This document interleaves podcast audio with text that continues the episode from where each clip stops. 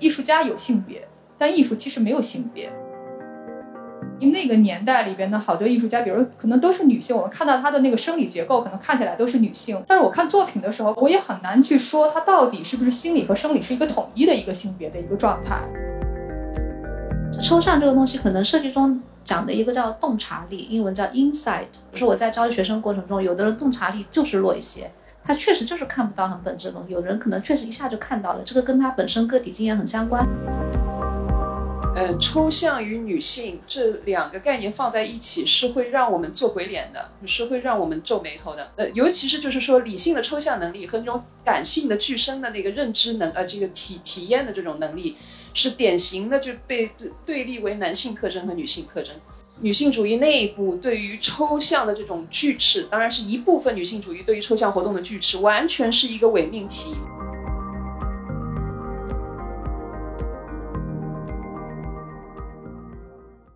各位来宾，大家好，嗯，非常高兴啊，今天能在这个上海这么繁忙的艺术季，今天下午大家来到呃西安美术馆，呃齐聚在这里参加我们这次呃他们与抽象展览的开幕论坛，也是我们创意赋能女性呃论坛的系列之一。啊。我先简单介绍一下这个创意赋能女性的论坛系列。呃，是呃香奈儿与艺术新闻中文版共同发起的系列论坛，聚焦女性如何在创意领域的工作中克服困难、追寻梦想、大胆创新，如何赋能女性与创造力。嗯，然后我们今天的呃这个展览呢，他们与抽象是呃这个西岸美术馆与巴黎蓬皮杜艺术中心五年展成的呃合作项目之一。我不知道在座的各位可能还没有看展览。嗯，这个展览是由呃蓬皮杜的策展人 Christine Marcel 策划的。然后呢，呃，今天因为疫情的原因，他没有办法来到现场参与我们的论坛。他给我们特别录制了一段视频，我们在此先看一下这个呃 Christine 的呃 Marcel 对于今今天这个展览的一个简单的介绍，好吧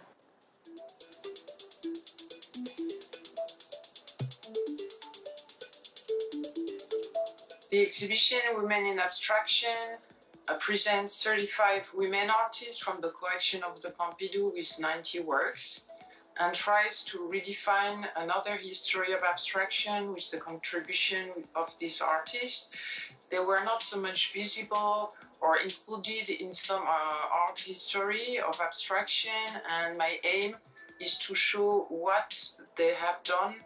uh, specifically uh, to be included in this history. Sometimes they were already visible but not enough considered, but most of the time uh, they are invisibilized, which means that uh, they don't really uh, count in the, in the story of the big heroes of abstraction. And uh, what I try to show also is that abstraction is a visual language that can be used in different mediums. Uh, it can be dance, it can be photography, it can be film, uh, it can be some performative uh, arts, it can be arts linked with decorative practices. So, in fact, abstraction is a visual language that needs to uh, be redefined in a more wider way.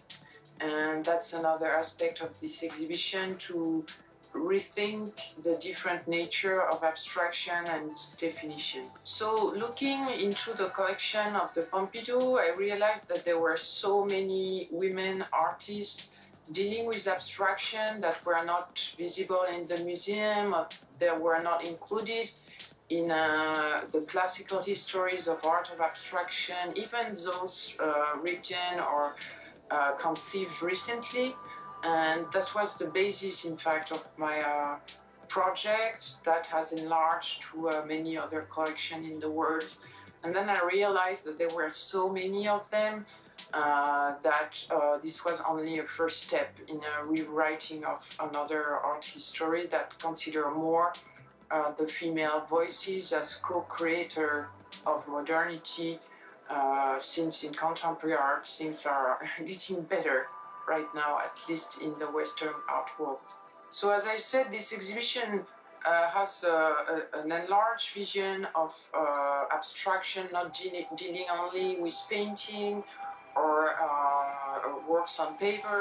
but to any medium that was used by these women artists, and especially dance, uh, with Loie Fuller uh, since 1892 with this uh, very fascinating uh, way of dealing with light, movement, and her own body, which was really specific to her as a dancer and as a woman who was dancing. Uh, it has opened a new uh, way of uh, thinking abstraction uh, into space and time. And you can see a whole tradition of dance and abstraction in the 20th century after her. There is also uh, photography when in the 1920s uh, artists like Germaine Krull or uh, Florence Henry, uh, belonging to what was called the new objectivity, have begun to look at the real as something abstract, especially in a urban context, and have done these uh, fascinating photographs of uh, cities that are mainly abstract. Uh, we find the same uh, approach also in cinema, uh, for example, with Germain Dulac. So, film has been also uh, a medium used with a, a abstract visual language. It's not, of course, specific to women artists. It's more that they were part of the story and have uh, brought something specific to it. 好，这个就是科奇马塞勒对我们今天楼上的这个他们与抽象展览的一个简单的呃介绍。我们可以看到，这个展览实际上是从一个呃女性艺术家或者女性创作者的这样的一个路径、这样的一个通道，呃，希望能在艺术史上重新去书写关于抽象艺术的这样的一个概念，或者说拓展关于抽象艺术的。呃，他对于抽象概念的一个理解。那么我们今天在座的各位嘉宾，无论是刘老师作为工业设计师，还是作为艺术家，呃，小袁，还是呃谢谢金老师作为这个哲学家，我想在你们的这个呃平时的这个呃创作或者说工作之中，呃多多少少都有这种。我们说一个抽象化的过程，无论是哲学的思辨也好，或者艺术家把日常的经验转化成灵念的语言，或者像刘老师，比如说对于工业产品设计、用户体验的一个呃抽象化的一个一个这样的一个创作的一个过程。我想呃，请问在座的各位，你们是怎么理解就是关于抽象这个概念的？嗯，请小袁先。Why？行为好抽象。嗯，我就是作为一个就是用视觉去工作的人，我其实倒反而不想从这个角度先去阐释我对于抽象的这个理解，因为作为就是艺术家呢，只是我现在存在的一种路径。但事实上，作为一个单独的，就是作为一个人的一个个体，我倒觉得，其实对于我而言，抽象其实是一种宏观的去观察这个世界的一种思维的方式，以及是我应对这个世界之间，就是说跟它产生一种关联性的一种手段。所以很多时候，我觉得当我去面临不同的这个，比如小朋友跟我提出这个问题的时候呢，我经常会举一些相对就是比较具体一点的例子。我记得前两天刚好那个馆长带着他女儿来到展厅，然后就是当时在布展嘛，然后过来就想看一看这些作品。然后小姑娘很小，可能八九岁的样子，然后就问了我一个问题，就是到底什么是抽象？然后因为她自己觉得好像这些作品是抽象的艺术，我当时就想到一个就是很简单的一个例子，我觉得比如说大家去博物馆看一个很漂亮的，比如宋瓷的一个瓶子的时候呢，有可能这个瓶子是白色的，然后呢它长了两条非常美丽的这个非常看起来飘动感很强的这个曲线。然后呢，当一个有抽象性思维的人去看这个瓶子的时候呢，他可能看到的是一种这种曲线的飘动感，他甚至感觉这个瓶子的柔和的这种飘动性已经让这个瓶子在空间中甚至已经飞起来了。那这个时候，对于一个有抽象思维的人，他可能对于这个瓶子最深刻的一个印象就是这种飘动性。那这种飘动性可能被他在他的思维以及认知系统里边提取出来的，可能会是一些曲线形态，但这个形态不见得一定是两条，它不一定是对称的两条，可能是很复杂的。那他的思维有可能是一层一层，抽离化的。那最终可能导致他的绘面画面呢，会是或者说是一个影像的画面呢，会是一个多曲度的，他认为能够达到他的视觉化这种飘动感知的一个视觉化结果。那如果再举一个展厅里边正在展的作品的一个例子的话，二楼其中有一个刚一入口的地方有一个女艺术家，好像是叫 Sophia 德朗呃德朗内还是什么的名字？对，她有两幅作品，其中有一件束缚的作品，我当时有听导览的人跟我讲了一下，她好像是针对她一个诗人朋友所写的一个诗歌去做了一幅纵向的一个作品。这个作品里边有一些跃动的颜色，但是我作为一个艺术工作者，我是完全能感觉到他本人可能对于这个诗歌的韵律，因为我们都知道诗其实在读的时候，你的语态和韵律以及节奏是非常非常的有指向性的。然后我也能感觉到他在使用这些颜色区间的时候呢，他对于诗歌里边所提到的一种视觉化的结构或者是情境，其实也是有指向性的。所以这些东西都是他个人对于这些最具体的现实的客观世界里，对他个体产生了这种感知影响的部分进行抽离之后的一个结果。所以我个人觉得，其实抽象无所谓你做什么，但其实最终它是一种宏观的，把这个东西从微观世界里揪起来，然后一层一层，比如说拔起来的这么一个最终的一个相对，比如说形而上的一个认知世界的手段。老师，我我觉得挺好的，因为平时我让别的嘉宾先讲，我老觉得他把我的话怎么就抢走了呢？有这样的，然后今天我觉得我们三个人完全是不同的视角，应该，因为我是个工业设计师，其实工业设计师做的就是日常中接触的所有的东西，让它变得更合理和让大家用起来更舒服。首先，我觉得特别的羞愧用这个，用就刚才戴的时候，我觉得啊，天哪，这是一个多么糟糕的工业设计，对，然后。它没有让我觉得舒服，也不觉得它为什么要存在，有这样的感受。那对我来说，抽象其实是，我觉得它其实产品就是因为跟艺术家不一样，不是表达自我，而是要为一个群体寻找一个群体中的共性，然后以及把它拿出来之后，然后再到具象成一个产品。我觉得这对我来说，它是一个方法和流程，就是我们做的工作就是日常中就是要。寻找共性，一个抽象到具象的过程。我原来在德国读书的时候，我们老师德国人经常说，设计在于过程，不在于结果。我当时很不理解，我说德国人疯了吗？怎么设计就是一个结果呀？然后现在我理解，其实结果最终你到哪哪不重要，但是你这个思维的过程，你怎么去就是抽抽象化的，你怎么一个思考的过程是重要的。就这个决定了你最终是怎么样的一个结果。所以我觉得是一个过程。谢金老师肯定对这个抽象化的思考过程更有。嗯，对，抽象在我们这个行业里面是一个很重要的概念。嗯，然后我们好像也是成天在做一些抽象工作的人，但是实际上面，在性别研究这个领域里面，或者在女性主义这个领域里面，嗯，抽象与女性这两个概念放在一起是会让我们做鬼脸的，是会让我们皱眉头的。为什么呢？就是说。因为呃，在那个思想史，尤其是西方的思想史，长期的，嗯，抽象的、理性的，嗯，呃，具有创造力的、具有领导力的，所有所有这些能力是与呃男性捆绑在一起的，而那么就是相对的女性是以比如说感性的，呃，激情，嗯，被动的。嗯，从属的这些东西捆绑在一起，好吧？那尤其是就是说，理性的抽象能力和那种感性的具身的那个认知能，呃，这个体体验的这种能力，是典型的就被对立为男性特征和女性特征。所以在这样的情况下面，就是一说，呃，女性也要从事这个抽象的工作，或者说女性也有抽象的能力，为什么会让我们皱眉头？就这个时候，是不是通过？让所有的女的现在都变成男的，来实现这样一个平权的过程，或者说实现对于女性的赋能。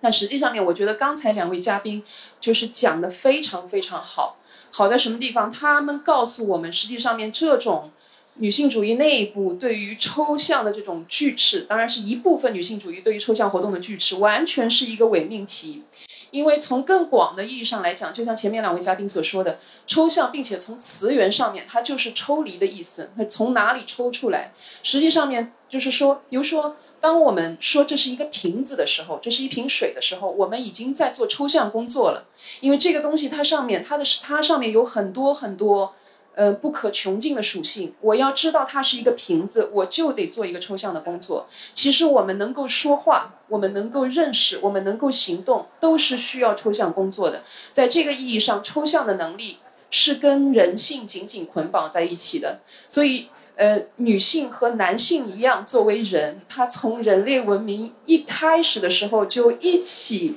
在从事抽象的工作，并且其实今天有大量的，比如说考古学、人类学、历史学的研究在证明，女性一直在参与到呃创作、呃研究、科学、呃技术的发现等等等等这些活动里面，只是说，嗯。只是说这里面有一个问题是什么？就是说，随着这个呃近代的这种两分，男性女性的两分，嗯，产生了一种非常狭义的对于抽象活动的定义，它是建立在比如说量化之上、机械化之上，嗯，并且这种狭义的抽象活动成为呃男性的专属，呃，随着比如说这个公共领域，尤其是教育领域的这个男性化，所以在这样的情况下面，女性显得非常的。呃，处于弱势，好像他们是重新随着平权的运动被拉到这个抽象活动里面来的，其实不是，他们从一开始就在从事抽象活动。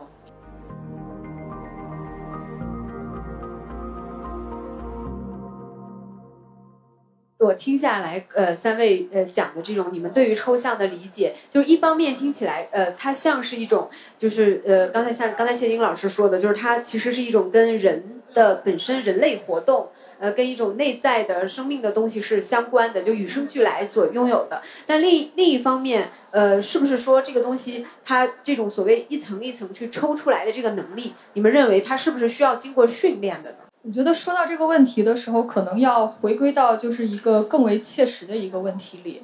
比如说，当刚才比如谢金提到这个概念的时候，哈，我其实想到的就是我们在最开始进入到这个世界里来的时候，你一出生。然后你一步一步一步的去接纳的，其实你脑子里全部都是概念，因为为什么？因为所有的这个社会结构全部是靠不停的去建造概念，而一点一点堆垒起来的。比如说，你必须要知道什么是奶，你才能知道去喝它。然后一点一点的，比如说告诉你你是个男孩，所以你会观察自己有什么样的一个生理特征，就它都是一点一点的靠概念的堆垒去让大家意识到，哦，我是谁，我应该怎样。但我觉得，其实从反向来讲的时候，这其实是一个最大的智库，因为如果说讲这个，如果从佛教的领域上去讲的话，其实每个东西其实是没有自性的。说这是个瓶子，当然也是对的，但是其实呢，打开它的概念范畴的时候，比如把这个皮给它剖掉的时候，它完全是有更多的可能性和维度的。所以我个人是觉得，就是我们是因为最开始因为这样一种建造社会的模式。导致了我们最开始好像慢慢的在一点一点一点抹杀自己去抽离化的一种能量，因为你被别人圈定好了一个一个一个的台阶，然后按着那个台阶向上走。所以我的感觉是，如果你说感知作为个体来说是有差异性的，我认同这一点，但不是说一定这个东西完全靠天性，也不是说这个东西一定靠教育。但是总要有一种，比如说对于最开始认知的叛逃的这种欲望，你才能把最初建立的某种规制打开，然后你才能寻找那个曾经可能还没有离你很近的范围。所以我个人觉得，那反就比如说说的再具体点，可能你可以说它是一种学习的结果，也可以说它是一种与中俱来的一个东西，这是没法测测试的。但这两者结合起来，确实是可以让你从现实中一点一点具有一种抽离化的认知世界的一种能能就是能力。能力，吴老师。呃，我觉得可能从我这个我自己的专业的这个路径体验来看，呃，其实抽象这个东西可能设计中讲的一个叫洞察力，英文叫 insight，其实就这个能力，我觉得还蛮接近的。就在设计呢，设计的过程它是个训练过程。它其实是训练你的，呃，概括化的一个能力。但是我在想，我刚才听了那个，听了，不好不好意思，小袁的话，我自己也在想，其实为什么要去训练这个能力？但其实是我们也发现，我在比如说我在教育学生过程中，有的人洞察力就是弱一些，他确实就是看不到很本质的东西。有人可能确实一下就看到了，这个跟他本身个体经验很相关。就我觉得人是在。个体经验和你成长过程中全部涌来的信息的一个结合，就这个产生了你对这个事情洞察的深浅，你的思考的维度的不同。那为什么我们要训练这个事情？我觉得训练是基于一种目的，就因为你的创造，比如说像我们的创造，就我们的设计是需要有一个最终结果的，这个结果可能跟这个这段时间的商业和生产方式相关。我觉得这个是大家在训练，但是我们也发现设计在我们的整个设计中，方法论一直不停的在变。也是因为其实社会的商业规则和生产规则一直在变，所以我觉得要训练的是我怎么样用这个，就是就刚才我说是方法嘛，用这个方法达到结果，这个可能需要训练，让你更专业化。谢金老师，实际上面这个背后涉及到的是一个几句话说不清楚的问题，就是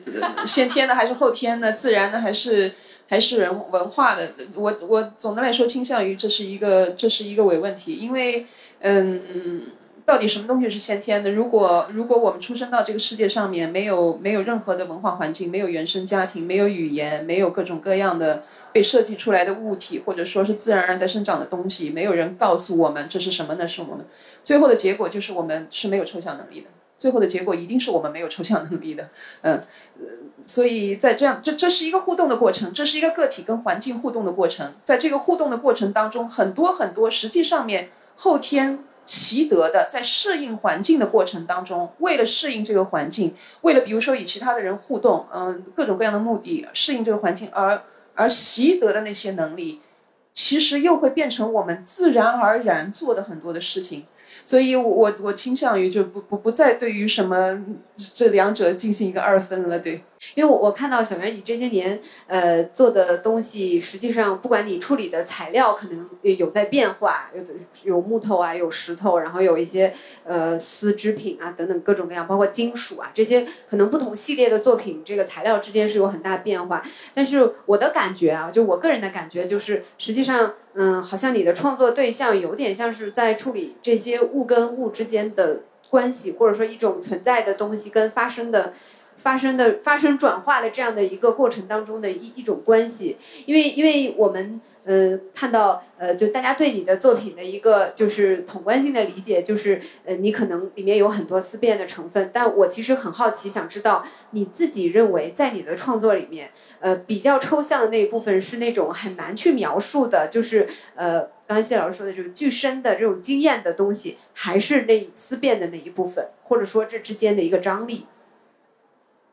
我觉得我我其实有点比较认同刚才谢老师说上一个问题的那个结论。我觉得这个东西我个体很难分析我个体，因为我每分每秒都在变化之中。比如说，可能我现在在参与这个论坛之后，我从你们每个人那儿得到一些新的这个就是信息，然后这个东西可能短暂的时间内或者长线的时间内都会对我产生新的影响。那这个影响有可能导致我的认知又发生了一些其他的变化。所以我觉得，如果说像你刚才最后说的那个，那它可能是一个这个，就是反正扭结在一起的一种张力关系。我觉得这种张力关系表达在作品里的时候呢，可能更多其实也不是说刚才说的那两者中的任何一者，而更多我在创作的时候，其实是在对我个人存在路径以及与这个世界外部和我自我之间的关系的某种描述，或者是明某种自我的这种呃。解读和阐述吧。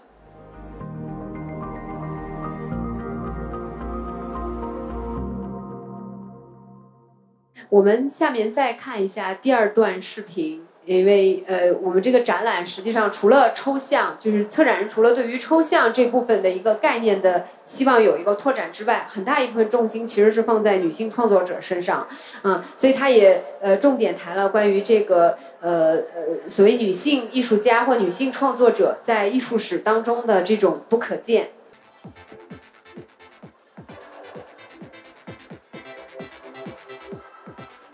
The other hand, uh, it's also an exhibition that uh, look at abstraction in a different way because when you add some of these works, you you see different aspects like dance or uh, some uh, practice into decorative arts that were not included in the uh, most famous history of abstraction, and so at the end it changes also the way we consider uh, this visual language. Um, and finally, uh, I would say that uh, it's a general approach that I have, which is a, a sort of more horizontal, uh, transnational, and polyphonic art history.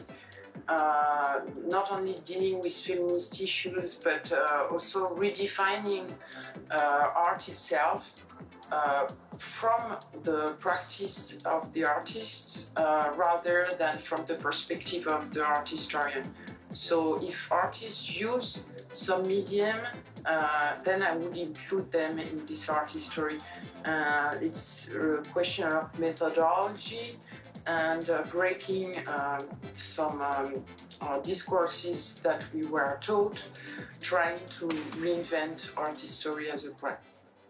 因为这个展览呢有一个特殊性呢，我觉得它其实是在展览里面建构了两条路径，一一条是女性主义的，就是或者说女性艺术家的一个创作，然后另一条是抽象艺术，它其实是把这两条线呃搭建在了一起。所以我想，呃，不知道在座的各位，就是你们对于这两条路径或这两个事物之间的这个交叉点或者它的关系是怎么理解的？因为我们呃通常以前会把一些呃这种交叉点放在比如说某种特定的媒介上。就是，当然这是一种很 cliche 的看法，就是我们可能会认为，比如说用一些呃呃比较感性的或者说柔软的材料，用一些什么纤维呀、纱呀、布呀这样的材料，很多女性艺术家是呃在历史当中，在艺术史当中，我们看到大量女性家、女性艺术家是用了这样的材料来创作，但这个其实是有一定的。特殊的历史原因，呃，包括比如说在呃，像在欧洲，呃，上个世纪一直到五六十年代，可能女性都没有办法真的进入这个艺术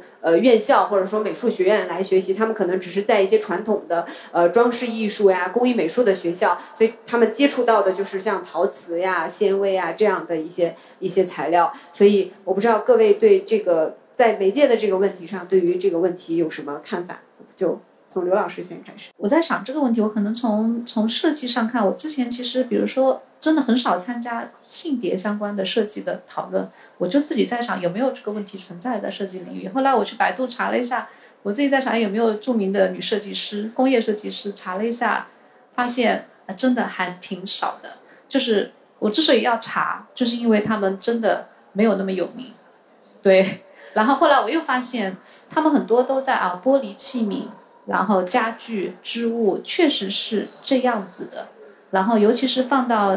放到今天这个环境之下，其实工业设计的领域非常多，电子产品、生活物品、飞机什么各种，其实确实非常少。但是建筑领域还真的，比如说呃呃，另外一点我发现就在在看，就是我在一查发现，大家描述女性设计师，虽然是不同的媒体，全部用一个单一个词叫温柔的设计。然后他们所有他们抽抽出来的都说他们非常温婉，然后都说他们的线条非常柔和，就他们看到的都是这个部分，报道的全都是一个方向，连标题都一样，非常可怕。所以我我觉得如果我自己要去看，我倒是喜欢呃建筑中，我觉得我喜欢的是哈蒂德的建筑，不是因为我喜欢他的风格，我就是因为他叫的很大声，就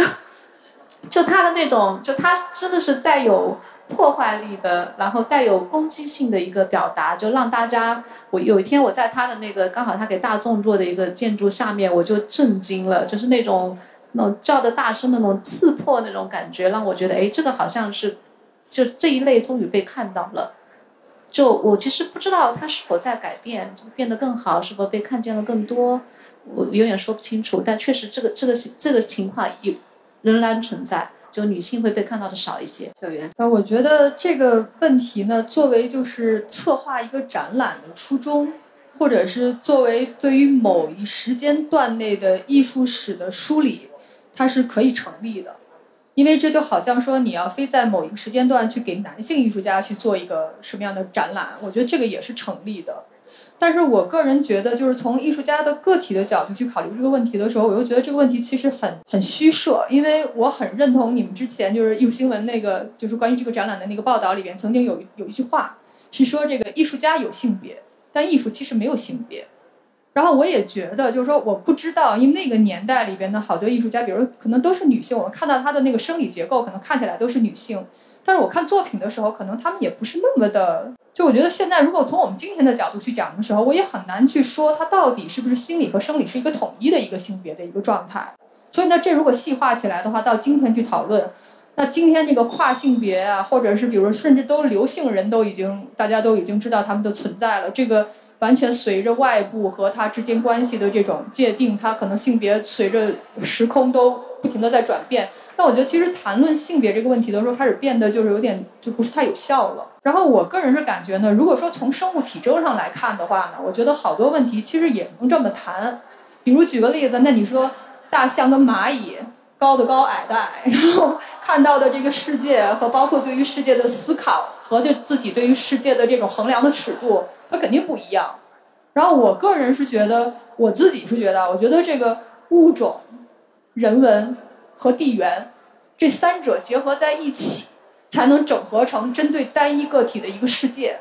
因为这就好像说，比如东北的大白菜和这个比如上海的白菜，它肯定不一样。因为我们在东北买白菜的时候，它颗很小，水分很少，那腌酸菜它不烂。但是我们到了，比如说到了北京之后，我父母可能就是从来腌酸菜总会发霉或者是长毛，就是它没法做到，因为它所有这些东西都会决定一个东西。最终，它呈现的一个与世界之间的关联性发生一个变化，所以我我我就我就觉得这个问题就不太不太好回答了。这二者之间的交集，可能针对单一个体来说是完全差异性很巨大的。谢金老师，这是一个，这是我一个对于我们打拳的人来说是一个老大难的问题。什么老大难的问题呢？就是一方面我们要强调，比如说艺术是不分性别的，思想是不分性别的。嗯，人性是不分性别的，没有说人性分成男性和女性两种。但是另外一方面，比如说从我们今天看到的作品，从我们日常当中所接触到的任何的作品，我们都可以很清楚的看到，基本上面我们生活的所有的层面，我们所接触到的所有的东西都是被性化的。比如说，哪怕是艺术创造的材料，也是被性化的，形式、风格等等等等，都是被性化的。这意味着两性，因为他们的性别很有可能是具有不同的经历，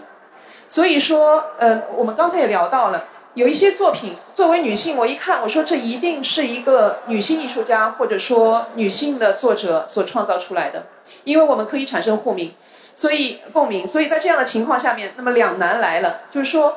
我们现在到底要做一件，我有一个同事把它称为难上加难，是男人的难。到底要做一件难上加难的事情，也就是说，我们削尖了脑脑袋要挤进那个其实是男性主导的历史叙事里面去。他们可以做的事情，我们也做，但是在这样的情况下面，我们很有可能取消掉了自己经验的独特性，嗯，取消掉了自己表达的那个鲜活的能力。那到底是要做这个难上加难的事情，还是要说就承认？就承认自己的，比如说这个温温温婉的什么那个所有的这一面是吧？但这些好像又使我们把我们固化到了那些理解，固化到了那些，所以这是一个两难。但是我现在的回答非常非常的简单，只要是可以使我们和他们，只要是可以使所有的人都平等的获得发言的权利、表达的权利、表现的权利、实现自己的权利，嗯，只要使我们可以。呃，一起使自己变成更好的人，更有表现能力的人，嗯，更更强、更更更有生命力的人，我们就去做它。不管是难上加难，还是说，哎，我现在有可能就是承认我自己的这个经验，我自己的这个女性特质，两两个都可以。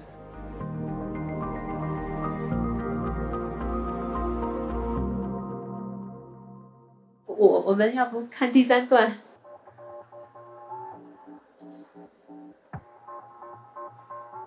？Uh, it's very true that women artists were confronted in a, to a social cultural uh, background that was very different from men, and that it had uh, had a very big influence on their visibility. For example, the fact that they could learn to uh, to paint or to draw uh, was uh, later than their uh, colleagues, uh, their male colleagues. For example, in France, it was in, only in 19 zero zero that women uh, were allowed to enter in the Fine Arts School of Paris. And this was a context that was not very uh, uh, favorable to uh, women to, to, to develop an artistic career. Uh, then there was the social background, meaning uh, the way women were considered in the in the society, uh, as uh, for example as citizens, being able to vote, which was the case only after Second World War in France, for example, or even to uh, be able to pay uh, with their own money. Was only 65 in France uh, that a woman could uh, be independent on this level. And if you think about it, this has had a big impact uh, in, in the only fact to be an artist and be able to develop a work. So, of course, uh, social cultural uh, backgrounds are essential to understand the presence of women artists on the scene. For me, there are two notions, uh, what we call invisibilité in French and uh, invisibilisation. It's not exactly the same. Uh, there is invisibility, the fact that you are not visible, and then there, are, there is the process of invisibilization, which is a bit different, which means that you will always be uh, less visible because there is something in the system that makes you less visible. And this is more the second part, uh, the invisibilization process that I want to address. It's not that they, these women were totally ignored, because if they would have been, they would not be in the collection of the Pompidou it's when uh, one writes art history, they are always like second, third, or even uh, not visible in the hierarchy uh, that is established. And this is what we call a process of invisibilization, is all the, the, the reasons why a woman artist would always be secondary or uh, uh, less known. 因为 c h r i s t i a n 谈到了这个女性艺术家从不可见到可见的这样的一个过程。我其实之前看到刘老师的一个采访，然后里面您您提到了一个一个点，我觉得特别有意思。您说您在浙大上学的时候，读书的时候，就是呃是一种很开放的那种教学模式，就是老师会鼓励您就是去思考呃很多那种大问题，就比如说产品设计怎么影响环境啊，怎么考虑世界能源危机啊。其实我们看到刚才无论是 c h r i s t i a n 呢所谈到的这这个。我们说女性争取权益的这样的一个历史的过程，还是我们刚才看到的那些图片，其实我觉得女性。她们从不可见到可见的这样的一种，无论是在艺术还是在社会，还是在各各种层面的这样的一个领域里面去去争取可见性的一个过程，其实也是女性去参与，呃，或者说女性进入这种大的问题、大的话题这种终极问题的这样的一个过程。所以我其实很好奇，呃，在座的三位嘉宾，你们在你们的就是呃职业经历也好，或者是生活经历也好的这个这样的一个过程里面，是有没有一些什么样的契机？呃，可能把你们引向了，就是参与这种或者进入这种大的问题或者终极问题，或我们说抽象问题的这种思考里面。刚好他在放我我我我们出品的一些产品，我觉得很有意思是，它是一个其实大家认知中非常男性的一个产品，它是电动工具。然后每次大家看到之后，然后突然发现啊，创始人是个女生，然后就会开始评价说，怪不得这么秀气。然后，然后之前他们只会评价设计极简。然后就会开始说出现一些怪不得这么秀气，是给女生用的嘛？然后就开始，但其实我们的我们的用户当时其实我是带着一些理想化的，因为我觉得男生女生都是需要去做这个事情的。但是大部分工具真的就是故意非常的男性化，然后我就是想做一个中性的设计，就是应该男生女生都能用的。然后这个再回溯到啊，我在浙大，我其实我父亲是个是浙美毕业的画油画的。然后我从小在那个艺术环境中长大，但是我不知道为什么对理科非常着迷，对理科和工科就拆解各种元器件非常着迷，然后就去了浙大。那刚才比如说我有这样的一个，其实设计是一直是选择放弃的过程嘛？我觉得就让你稍微想得更宏大，但那我们肯定没有谢老师想的那么宏大，只是说比你那么具象的东西稍微远一点点。我觉得这是一个它帮助的，第一是你判断的一个标准的一个建立，就你的底线在哪里。然后第二是让你看得更远，你知道明灯在哪里，可能是这样的一个帮助。呃，比如说我刚才我我自己觉得它应该是个中性的，那它会成为我们所有产品设计中的一个判断的标准。呃，然后但是再举个例子，比如说当时大家都在疯狂的做，就诺基亚死之前吧，疯狂的做 mobile phone，那个时候不知道有没有记忆，各种妖魔鬼怪的手机出现了，但其实未来不在这里。就当你就当大家当发现周围开始妖魔鬼怪的这种东西出现了，说明这个时代快过去了。其实你要看到未来，其实移动互联网时代就来了，它最终硬件不是长成这样的。所以我觉得是可以帮助的是一个是你的标准是什么，第二是你未来的你再看远一点，未来可能会怎么样。我回家马上下单那个工具箱，还有还有很多很多的东西。我也是这么想的。对，因为家里面家里面其实修修补补啊，什么敲敲打打的，其实都都女的不会做的比男的少。但是我们真的是苦于那个东西那么重，等等等等，并不是我们自己弱，是那些工具使得我们处于弱势。所以这个就是我刚才所说的性化的意思，就在这里。我们整个所处的这个环境。很多很多时候，它就是非常的男性化，使得我们看上去天生的很弱鸡。实际上面是那些工具使得我们弱鸡，对，那真的是很难用。包括就是打气筒啊之类的，我回家都发现，呃，双十一过了吗？还没有，给你发券。好，呃，说那个大问题是吧？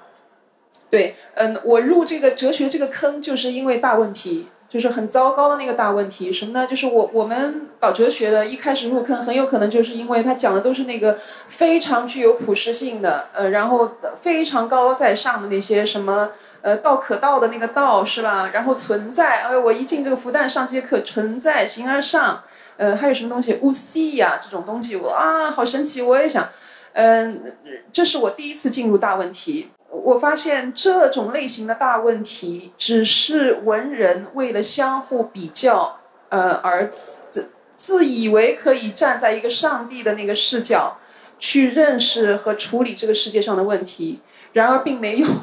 他们除了相互这个打打拳，说我我这里的大问题才是真问题，并没有为这个世界做任何的贡献。但是我有第二次进入大问题的方式，就是类似于这种。第二次进入大问题的方式，就是我进入这个性别研究这个领域的方式，是说我只是切切实实的感受到，原来真的人会因为他的性别而受到不同的对待。但是当我想要，呃，出于这个知识分子的这种这个偏执，想要去认识一下为什么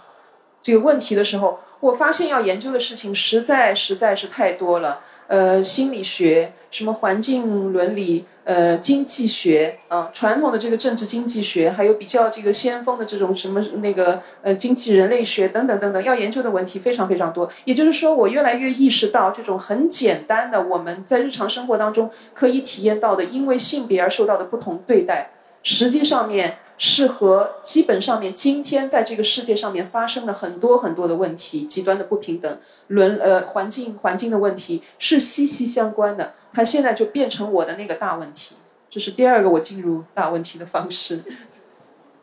小袁，你还有什么要分享？呃，我呢正好不从这个大的角度说了，我从我个人的经验说一下。呃，我可能天生就是，如果是听我父母形容的话，我可能是那种出生，如果今天来讲，应该是属于那种超敏感宝宝，就是反正不太好带的那种，然后对很多东西可能比较敏感。这可能也是我今天的路径走到这一步的一个原因，这可能是个起点。但这个东西可能跟物种有点关系，基因里面可能注定了什么东西，所以说这会导致我在就是说在青春期及后边，比如到大学期间，以及比如说刚一毕业进入社会之后呢，你会对这个社会，因为所有的结构系统，社会结构也好，什么结构也好，性别结构也好，到最后其实你都会发现它里边都有着长期积累建立起来的这个结构暴力，这个东西你是回避不了的。所以说，当我到了一定的阶段的时候，因为我的敏感的特质，它会给我的人生的生存过程带来很多的困扰。这个困扰里边有很多会被你的某种生理性体征所放大，